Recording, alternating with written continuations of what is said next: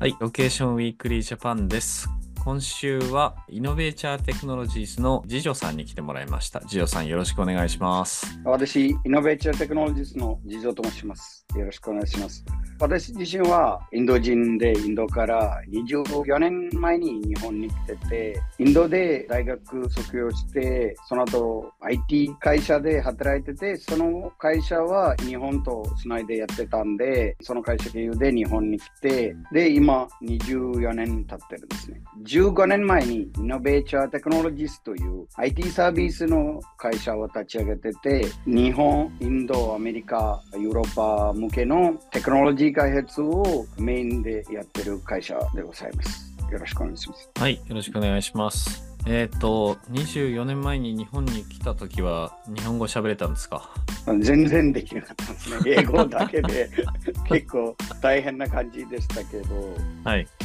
で、このイノベーチャーテクノロジーズってのは日本の会社なんですよね。そうですね、日本で立ち上げてて、なんでかというと、会社立ち上げた時の2人も日本で長く仕事してた人間で、じゃあ IT 結構やってきたんで、じゃあ IT 会社立ち上げるとか、あとテクノロジー的に結構いろんなやつと、あと日本でいろんな製品開発とか、あの頃の日本っていうのは iPhone 前の日本という考え方でしたので、うん。世界的にもテクノロジーでほぼナンバーワンという感じでした。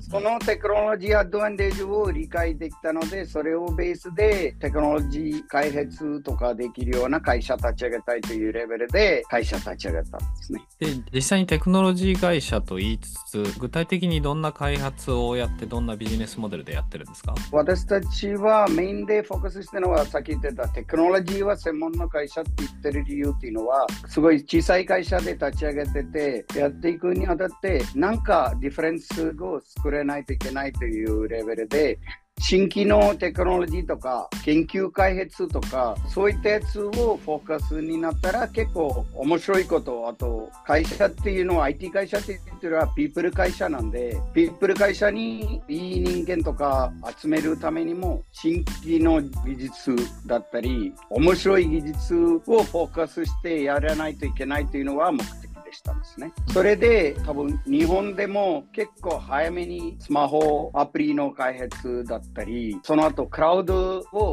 立ち上げた時から結構パブリッククラウドを有名になる前からクラウドでの開発だったり、あとはロケーションとかそういったビジネスも始めるタイミングから、じゃあロケーションテクノロジーの経験は私たちは持てたっていうのはすごいアピールポイントになってて、新規の技術に関して研究されて、お客さんは欲しいのタイミングでも、じゃあ経験されてるというポイントでやれるというのはスペシャリティなんですよ。自社で何かソリューション開発をしているそれとも受託開発をやってるんですか、私たちはメインで住宅開発の会社なんですけど、うんうんでも自社で研究されて作っていったプラットフォームだったり製品とかもあってそれをスピンアウトされて今2社別で立ち上げてたんですね。うん一つはノレッジマネジメントとかデータ分析周りで自社製品を作っててこれをスピンアウトして今ドキュメントクラウドとかノーコードノレッジプラットフォームを作ってる会社として一つスピンアウトはできてます。もう一つはロケーションのテクノロジーの研究のアウトプットとしてピンマイクロというロケーションのテクノロジーの会社もイノベーチャーからピンアウトされた会社。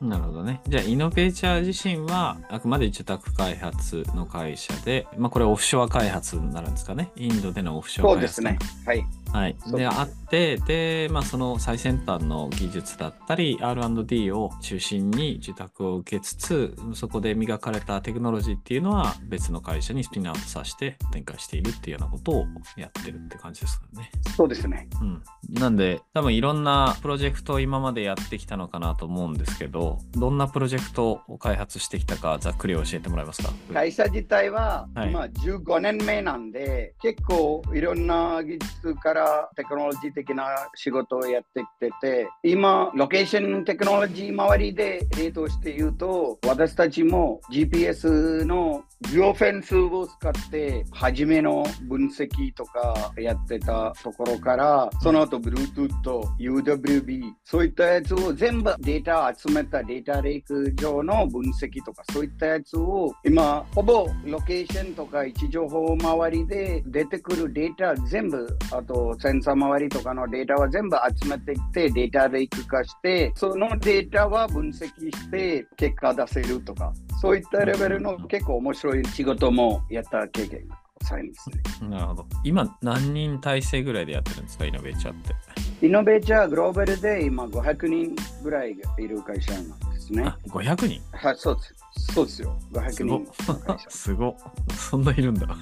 そうですね。はい、はい、で、メインの開発チームはインドにあって、うん、日本はあくまでもブリッジだったり、お客さんとの窓口は日本でやってて、エンジニアたちは基本インドにいるという感じでやっています。なるほど。まあ、ブリッジが日本人でやってくれるっていうところはありがたいんでしょうけど、どうなんでしょうその日本の会社がオフショア開発するのって結構みんな苦労するところあると思うんですけど、イノベーチャーだとここがいけてるよみたいな話があればぜひ教えてください。そうですね。あの、何かっていうと、日本で今私たちもいろんなお客さんのところにアプローチしていくと、じゃあ前一回オフショアやってみて失敗したっていうケースを結構聞かれるんですね。うんうん、で、私たちは、イノベーチャーはやってるオフショアというのは、私たちはオフショアセンターが持ってるんですけど、うん、私たちはオフショア開発プロバイダーという役割じゃなくて、うん、日本でやってる普通の SIR と同じ感じで、日本で仕事を受けて、日本でマネジメントとかコミュニケーションとかそういったやつを全部できて、私たちは内部で一部インドでやってるそういうふうなフレームワークを作って、これでやってるというのがポイントなんですよ。だから、オフショアとかそういう言葉自体は私たちは一切も使ってないです。なんでかというと、ね。うん、あのお客さんは、じゃあ、オフショアという考え方が出るときは、自分たちでなんかやらないといけないとか、そういったストレスとかは溜まってきて、じゃあ、結構大変だからとか、そういったやつを初めからストレスを溜まる問題もセットしてあるし、うん、あとコミュニケーション問題とか、あと出てくるアウトプットはどうなるかとか、そういった心配とかあるから、結構ハードルは高いので、うん、そうじゃなくて、普通で今、日本の別のベンダーとか、日本の開発会社とやってる同じパターンでいいっていうのは、私たちはいつもアピールされてるポイントなんですね。そうじゃないと、うん、私たちは会社立ち上げた時も、そういうふうにやらないと、日本で開発とか、インドの開発リソースをうまく使いながら開発していくっていうのはできないっていうのを理解してるので、うん、お客さんと直接やるときは、多分私も日本語はうまくはないんですけど、話はできるけど、でもお客さんとのやりとりは日本人立ててやるというのは、私たちはほぼ99%日本人を入れてやるというふうに考えてやる。そうすると、お客さんはプレッシャーは感じられないというのをポイントとして考えてます。なるほどね。はい。えっと、イノベーチャーって高いんですか？安いんですか？そういう意味では、うん、イノベーチャー自体は日本で普通の会社と比べると半分ぐらい結構安い感じで。開発費半分でいけるってことね。そうですよ。うん、だけど別に相対するフロントに立ってるのは日本のプロマネの人なんで、あんまり気にしなくていいですよっていう、そんなイメージですかね。そうですね。トータルの予算的に見ると、日本の普通の会社やってるやつの半分ぐらいでいけるし、あとはやり方としては何も変える必要がなく、日本人とやり取りすればいいという、そういうアプローチでやっていってます。なるほどね。はい。ちょっと最初に話があった15年前に会社を立ち上げた時に、その日本がテクノロジーで世界の最先端だった当時はっていう話ありましたけど、はい、今は違うよねっていう話はまあそうなんだろうけど、どうなんですか？それでも日本で事業は展開していけるんですか？そうあこれって15年前に、例えば日本で会社立ち上げるタイミングで例えば日本でモバイルのインターネットっていうのは普通でガラケーなんですけど普通でほぼスマホのちょっと前なんですけど、できるという感じでしたんですけど、うんそのタイミングでアメリカとかヨーロッパ行ったら、モバイルインターネットっていうのは、そういうやつはあるというのはあるんですけど、うん私は使ってないという感じのみんな言ってるんですね。だから普通の人間は使えないという感じでしたし、そういうやつから見ると日本でモバイルで動画も見れるし、テレビも見れるという感じはみんなびっくりするレベルでしたんですね。ここからだんだんスマホからに帰ってきた時は、海外のテクノロジーとかはだんだん早く出てしまって、日本はちょっと遅くなってしまったかなと思ってます。で、あとはスマホ周りはグローバルでアクセプテンスは結構広がったし、もちろん日本も iPhone とかは結構入ってる、言ったんですけど、でもテクノロジー的にもクラウド、あとモバイル周りのテクノロジーとかは、2008年の前のタイミングと比べるとちょっと遅い感じで日本でだんだん出てきてるんですね。うんあと、日本で新しいテクノロジーの adaptability もそういうレベルで見るとちょっと遅かったんですね。でも、そこで私たち Innovature のメリットというのは、例えばパブリッククラウドとかは、アメリカでで始めたタイミングからパブリッククラウドを使った開発とかやってきたんで、じゃあ日本でお客さんとかは、じゃあクラウドだったり、スマホアプリ、アンドロイドのアプリ開発とかやりたいといったタイミングから、私たちは、さあ、こういうことはできるよというアピールをできてて、そういう経験は持ってるというのは、 Innovature から見ると、今、グローバルでは日本はちょっと遅れてはいるんですけど、でも私たちは日本だけではなく、アメリカ、ヨーロッパ向けも仕事をやってるので、そこで新しく出てきてる技術だったり、経験されたものとかは日本に持ってきて、日本でお客さんはそういうやつを考えるタイミングで開通のサポートをできるというのはポイントになってます。